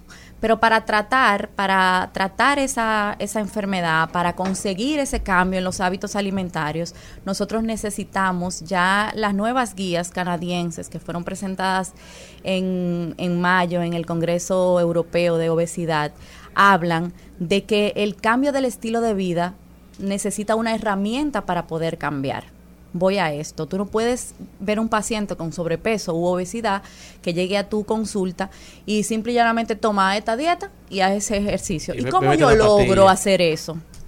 ¿Cómo yo logro, eh, sí, y él depende de ti, ponte tu parte? Eso no existe. ¿Cómo yo logro, cómo yo llego a que ese O sea, paciente... no existe el pon de tu parte. Y la voluntad del ser humano, ¿dónde cae? Ahí está. Lo que pasa es que nosotros tenemos coadyuvantes para esa voluntad. Ah. El paciente obeso no es obeso porque quiere. Nadie está gordo porque quiere, por Dios. No. Es una enfermedad. Entonces, cuando tú la clasificas como una enfermedad que ya está clasificada como tal por las sociedades científicas a nivel internacional, tú estás hablando de que tú estás buscando tratamiento para esa enfermedad y tiene tratamiento. Entonces, hay una serie de, de medicamentos que están aprobados por la FDA, por, la, por, por las comisiones europeas, etcétera, a nivel mundial, que son inyectables, de los que se está hablando muchísimo, no son insulina, son inyectables, pero son eh, moléculas que obviamente están trabajadas, están estudiadas científicamente. En- eh, eh, escuché algo como que, sí, pero los estudios son de la propia casa comercial, señores, para que un medicamento llegue a una farmacia, toda la industria farmacéutica tiene la obligación. Hay regulaciones. Claro, y tiene la obligación de hacer, de invertir en investigación y desarrollo y de hacer investigaciones sobre esa nueva molécula que va a lanzar. Entonces, es evidente que, tie- que, que tienen que estar conforme a esa farmacéutica. Ahora, lo que no está bien, y por eso el título de eso que no está bien para el sobrepeso y la obesidad, es no buscar ayuda profesional. ¿Quiénes indican esos medicamentos? Los profesionales de la salud que están adecuadamente formados para indicarlos. Ahora, nosotros como dominicanos, o sea, tenemos esa, esa característica maravillosa de que si está de moda y lo está usando todo el mundo, mira, dame la inyección y se vende Así es. sin receta. Entonces, Así es. entonces claro, todos los medicamentos también tienen efectos secundarios y están y están avalados y probados con esos efectos secundarios. En el caso de los análogos de GLP-1, que son los inyectables que más se están usando actualmente, hay uno en particular que solamente está indicado para pacientes diabéticos obesos diabéticos y que no tiene la formulación para, para solo obesidad. Y hay otro que se usa de manera diaria que sí está indicada, está indicado para obesidad puntualmente. Pero no te lo pongas por ponértelo, hay una dosis específica para cada persona y hay efectos secundarios, claro que sí. Está asociado a desarrollo de pancreatitis, de cáncer de tiroides. Por eso nosotros los médicos hacemos estudios antes de indicar antes de indicar medicamentos Doctora, para pero la ese obesidad. medicamento ¿qué le proporciona al paciente? ¿Le quita el hambre o que la ansiedad? ¿A dónde que funciona? al Me- que se lo Me receta. encanta esa, pregu- esa pregunta. ¿Para qué es ese medicamento? Mira, eso es un análogo de GLP-1. El GLP-1 es una incretina o una hormona que nosotros normalmente secretamos. ¿Que ¿Para qué funciona? Para, para avisarle al hipotálamo que ya estamos ya llenos. no tengo hambre. Entonces ¿Dónde produce queda, una el, sensación ¿dónde de queda plenitud. el hipopótamo ese? aquí en el, Ah, en el cerebro. el hipotálamo. Entonces, entonces eso es, eso es una de las cosas, pero hay otras más que hace, porque hay, hay receptores de GLP-1, por ejemplo, en, las, en, las, en los vasos sanguíneos y los pacientes que tienen eh, predisposición a, a hacer eh, eh, enfermedades cardiovasculares se ven beneficiados porque disminuye el riesgo cardiovascular. Jenny Aquino, En el caso, rapidito. en el caso de, de las, las personas que se están inyectando insulina so- para rebajar, eso es una de las cosas que más me preocupa. porque Insulina está- para rebajar. Sí, hay mucha gente que se está vacunando con eso para saber qué puede hacer. Ese es uno. Ese es uno. Y, y los té chinos, que normalmente dicen, ah, vete, bébete tal té, que eso te baja ahí malena. para tú rebajar. Eso, La, insulina es una hormona que evidentemente más que rebajar te va a producir una hipoglicemia porque lo que hace es que recoge Claro. todo, re- va a recoger toda la cuerpo. glicemia y entonces te va a meter en un, Un coma insulínico. Cuidado con eso en el sentido de que hay mucha gente que entiende que estos medicamentos inyectables son insulina, no son insulina. No lo son. Entonces, la advertencia está hecha. Hay mucha gente usando medicamentos que no necesariamente van bien con su salud y con sus deseos de rebajar. Es así. Tiene que haber, digamos, una anuencia, una supervisión, una recomendación médica especializada. Correcto. Eso es correcto. Eso es correcto. Entonces, ¿qué más espe- especializada que la doctora Marlene, verdad?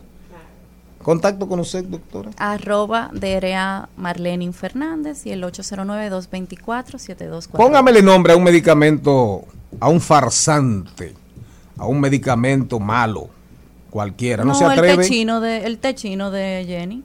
Ah, el té chino. Que yo pregunté. Del que yo pregunté. Entonces. Que no es mío. Pero que tú Eh, no sabes cuál es la composición de ese té. Ah. Es, es ahí donde está el tema. Y hay mucho. En el Día Internacional, en el Día Mundial de la Menopausia, que ahí vamos los andropáusicos incluidos, recuerden que la Jingo Biloba sirve para algo, pero no necesariamente para salvarnos de un todo.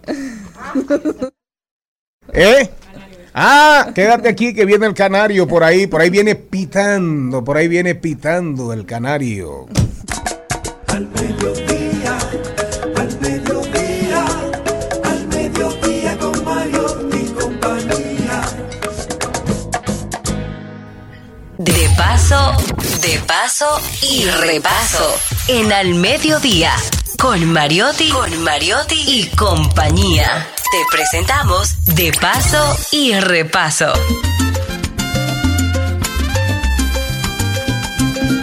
Hoy te pasaré a buscar. Cuando salgas de la oficina, ponte linda, ponte divina. Con el vestido que me fascina, tú José Alberto el Canario, tremendo cantante, buen ser humano, siempre un dandy, eh, un dandy así siempre bien vestido, siempre bien puesto. Es prácticamente, es una flauta humana. Yo, él se puso el canario. Yo, si, si hubiese andado, si hubiese estado cerca de él, le hubiese puesto el sinsonte dominicano. Ya hay un sinsonte. Pero hay un sinsonte. El ca- sí, pero está bien, pero yo digo bien atrás. El sinsonte es el pajarito que más sonidos reproduce. Ray Así Polanco. es. Eh, El sinsonte, el sinsonte tiene más, el sinsonte debe tener como 200, 300 sonidos. Diferente. Tú te pones a oír un sinsonte y es una vaina increíble. Ahora, claro, el canario y el ruiseñor son, son categorías mayores. Pues miren ustedes que aquí en, en esta cabina hay uno. Bueno, vamos a recibir ¡Un un aplauso! Gracias. Gracias, muy buenas tardes. Maribel, te dejamos con el canario aquí, que el programa es tuyo. Bueno, qué, qué, qué emoción, eh, Canario, tenerte en este día aquí, en, al mediodía con Mariotti y compañía, como eh, de alguna manera celebrando nuestro segundo aniversario, que es mañana. Ay, Y happy esto birthday. como- Así es. esto como- Felicidades. El amor, el amor en tiempos de cólera, radio en tiempo de crisis y hemos sobrevivido. No, pero no, no, no, mis felicitaciones y le inauguro los mejores de los éxitos y muchos años más por Bueno, venir. Bueno, Canario, hay, hay cosas interesantes dentro del panorama y uno de ellos es que tú estés en la República Dominicana y que tengas una nueva oportunidad de reencontrarte con, con tu público. Así es. Para mí siempre ha sido un placer cada vez que piso mi bella tierra. Y pues eh, cuando estamos eh, fuera sentimos eh, el hambre de estar aquí. Y sentimos la envidia de ustedes, los que residen aquí, porque este calorcito, este, este contagio humano que brinda este país y nuestros dominicanos es incomparable. Eso no se consigue en todas partes, aunque sí nos juntamos entre dominicanos fuera de aquí, pero no es lo mismo. No es lo mismo. Y en esta ocasión, pues hemos venido a una gran celebración que es el 20 aniversario de mi compadre Billy. Y pues eh, en esta festividad se va a llevar a cabo eh, eh, un encuentro de grandes amigos que se llevará a cabo el día 21, viernes 21 de octubre, en el Hotel Intercontinental, donde estamos también, este, mi comadre Yoba va Hola, a dejar hola. saber más de este evento que se llevará a cabo este próximo viernes. Cuéntanos, Yoba. Gracias por invitarnos, gracias por recibirnos. Eh, estamos eh, felices de compartir con ustedes. Felicidades por su segundo aniversario. Eh, nosotros estamos celebrando nuestro 20 aniversario. Wow. Y parece que fue ayer. Y parece que te acuerdas, te acuerdas cuando Jackie Núñez Sí, sí, sí. nos presentó aquel primer año, Exacto. que hicimos ese gran evento con los Rosarios, que, que eso parece que fue ahorita. Estamos poniendo viejos. 20 años después, el canario. Mire, yo te voy a Así decir es. algo. No es fácil tener al canario en la República Dominicana en un escenario. Lo sé. A menos que sea por esa gran amistad. Así es. Porque, Lo sé, lo sé. porque tengo conocimiento durante muchos años. ¿Cuántas veces ha dicho que no? Sí, lo sé. Y cuando dice que si es por algo, es por el corazón. Lo porque él sé. no se, él no se mueve por el dinero. Así es, lo sé, lo sé. Aunque el dinero es importante para todo artista. Esto ha sido algo muy especial realmente, tanto su, colabora- su co- colaboración como la decisión de venir a, a acompañarnos, porque yo sé que yo misma le he dicho, pero compadre, ¿por qué usted no viene para acá? ¿Por qué usted no hace una fiesta? Y me dice, no, no, no, no, eh, hablamos ahorita. Y ahí mismo me, me corta el agua y la luz. Hablamos después. Entonces, realmente somos muy afortunados de poder tenerlos esta noche, por poder tenerlo esta noche con nosotros. Yo tengo a- aquí a, a Billy y no puedo dejarlo callado, no lo puedo dejar callado. Porque realmente el, la capacidad de trabajo, la capacidad de convocatoria, la capacidad de hacer amistad, Es fuerte. de sembrar a través de, de tu labor eh, es algo importante, Billy. Y, y me gustaría saber cómo, cómo, cómo tú has logrado, primero, mantenerte y mantener el nombre de, de- bueno, yo no voy a decir ni siquiera barbería, de tu emprendimiento, de, de tu negocio, que es más que un negocio como un encuentro de grandes amigos. Todo el que yo eh, conozco que está relacionado contigo te quiere muchísimo. Jackie Así era es. loco contigo, Mariotti es loco contigo, el canario sí, es loco sí, contigo. sí, ¿Y qué es lo que tiene. Billy? ¿Qué es lo que tiene Billy? Ese es, el, ese es el producto de ser hijo de Dios. Ese es el producto de ser hijo de Dios. Y eh, lo que hablaba de, de- del, del- del progreso, de los pasos, eh, dicen que detrás de un gran hombre hay una gran mujer o detrás de mejor una gran mujer. Ah, bueno, no, yo tengo una no gran- detrás, no. Delante de de, la- un hombre hay una mejor mujer. Ajá. Sí, recuerde ¿Usted que tiene la somos- suya? Mi comadre No, y yo, eh. No, y nosotros, nosotros, nosotros somos los hijos de esas mujeres. La mujer es la que nos lleva, la mujer es el control, la mujer tiene un sexto sentido que Dios le dio. Que nosotros de no lo tenemos. inteligencia y de poder que nosotros no lo tenemos. Ni lo Y podemos es más controlar, ¿eh? inteligente que nosotros. Por eso es que hay que respetarla y siempre mantenerla en un pedestal. Bueno, pues yo acabo de decirlo todo. que detrás de, de una gran mujer hay un gran hombre también. Entonces eso es lo correcto. Vamos a decir, eh, Canario, que tienes esa presentación aquí eh, el próximo viernes, pero también el Canario es un, un artista de, de altos vuelos que tiene siempre muchos compromisos internacionales y sobre todo el Canario siempre tiene un compromiso muy importante, que es el compromiso con su música. Así siempre estás creando, siempre estás inventando, siempre estás produciendo. No acaba de terminar un disco cuando ya tiene otro proyecto. ¿Cuáles son los proyectos Ya- bueno, del Canario? Ya terminamos de mezclar el disco nuevo, que es un disco de boleros. Un disco de boleros que tengo un sinnúmero de invitados. En este disco está Pablo Milanés, eh, Jorge Celedón, Gilberto Santa Rosa, Víctor Manuel, Mili Quesada, eh, Sergio Vargas, Charlie Aponte. Y es una joya. Son clásicos del bolero. Son temas clásicos, todo grabado en Cuba y en diferentes partes del mundo. Y este es el próximo lanzamiento que vamos a hacer en grande. Eh, aparte de que estoy ahora mismo, eh, grabé la semana pasada un tema.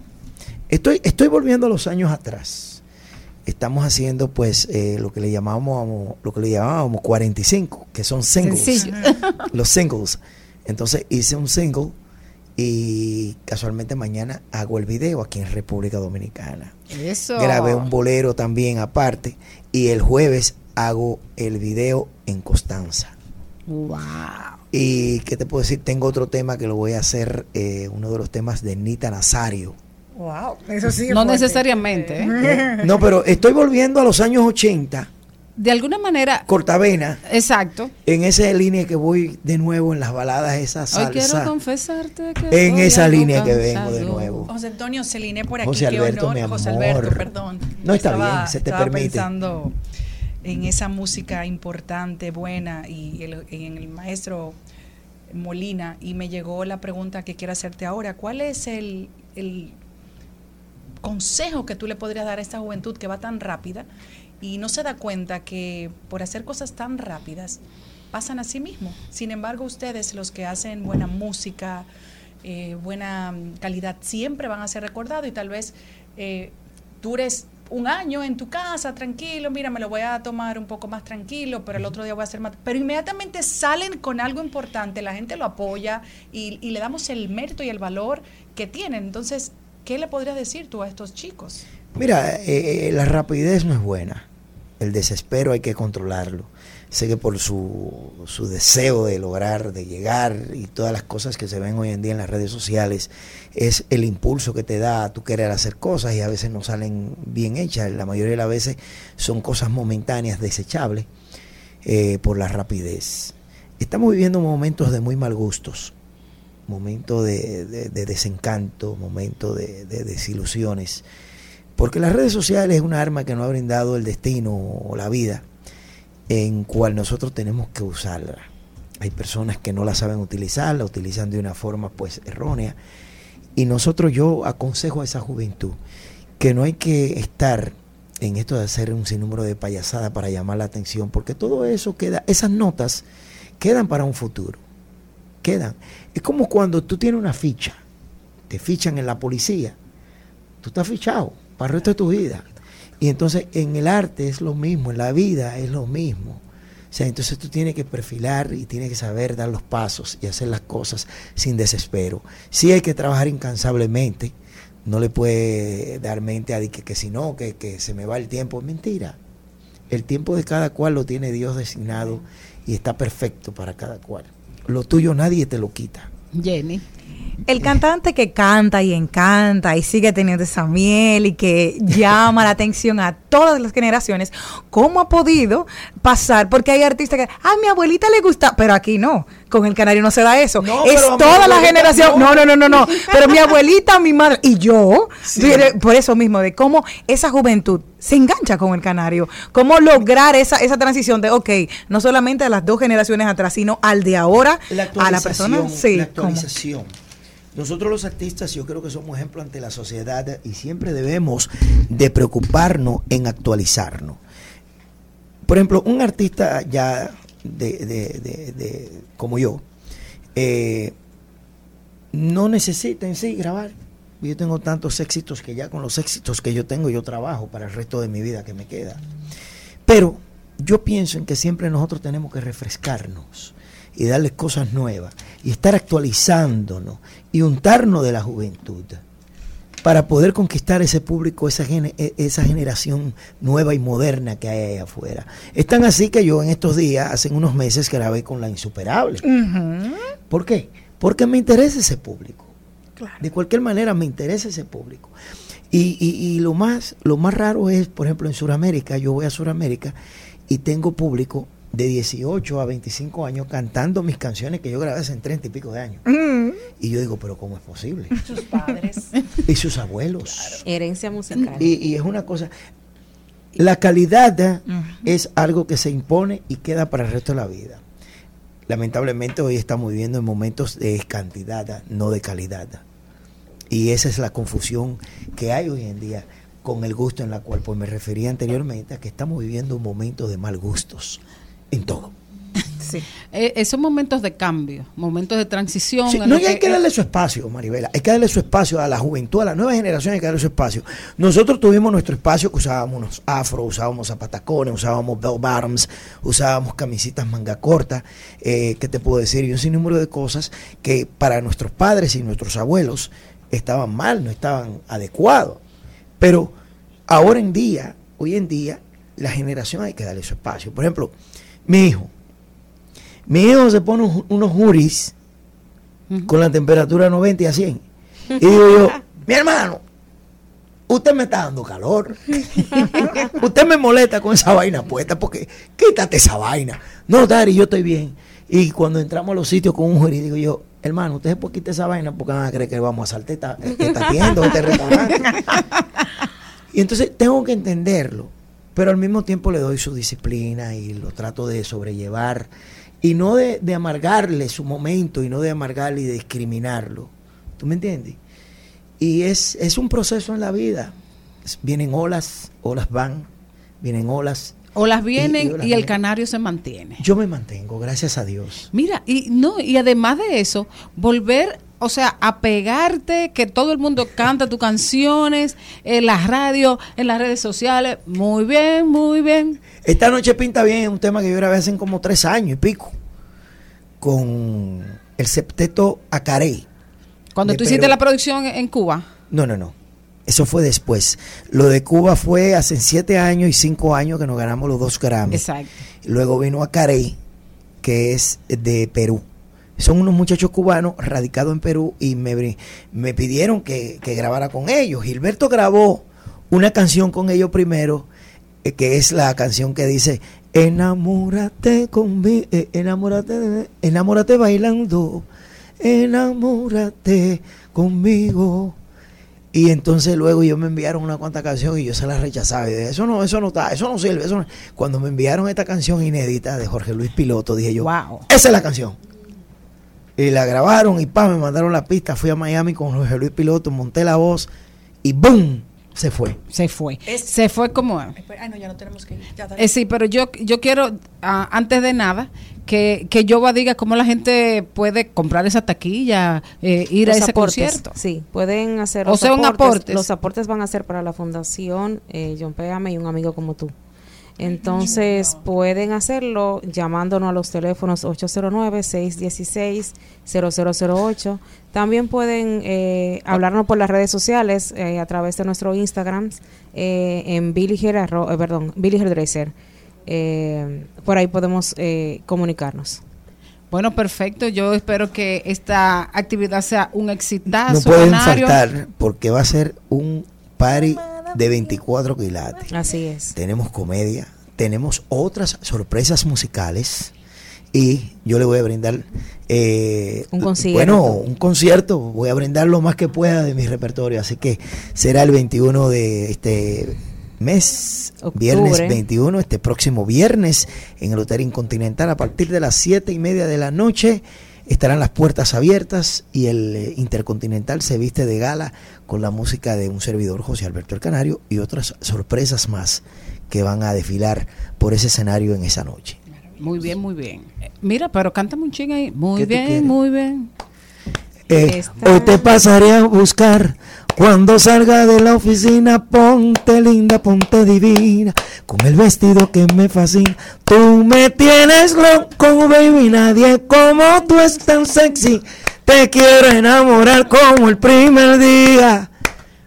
Eh, ya el viernes le sigo el resto. para celebrar cualquier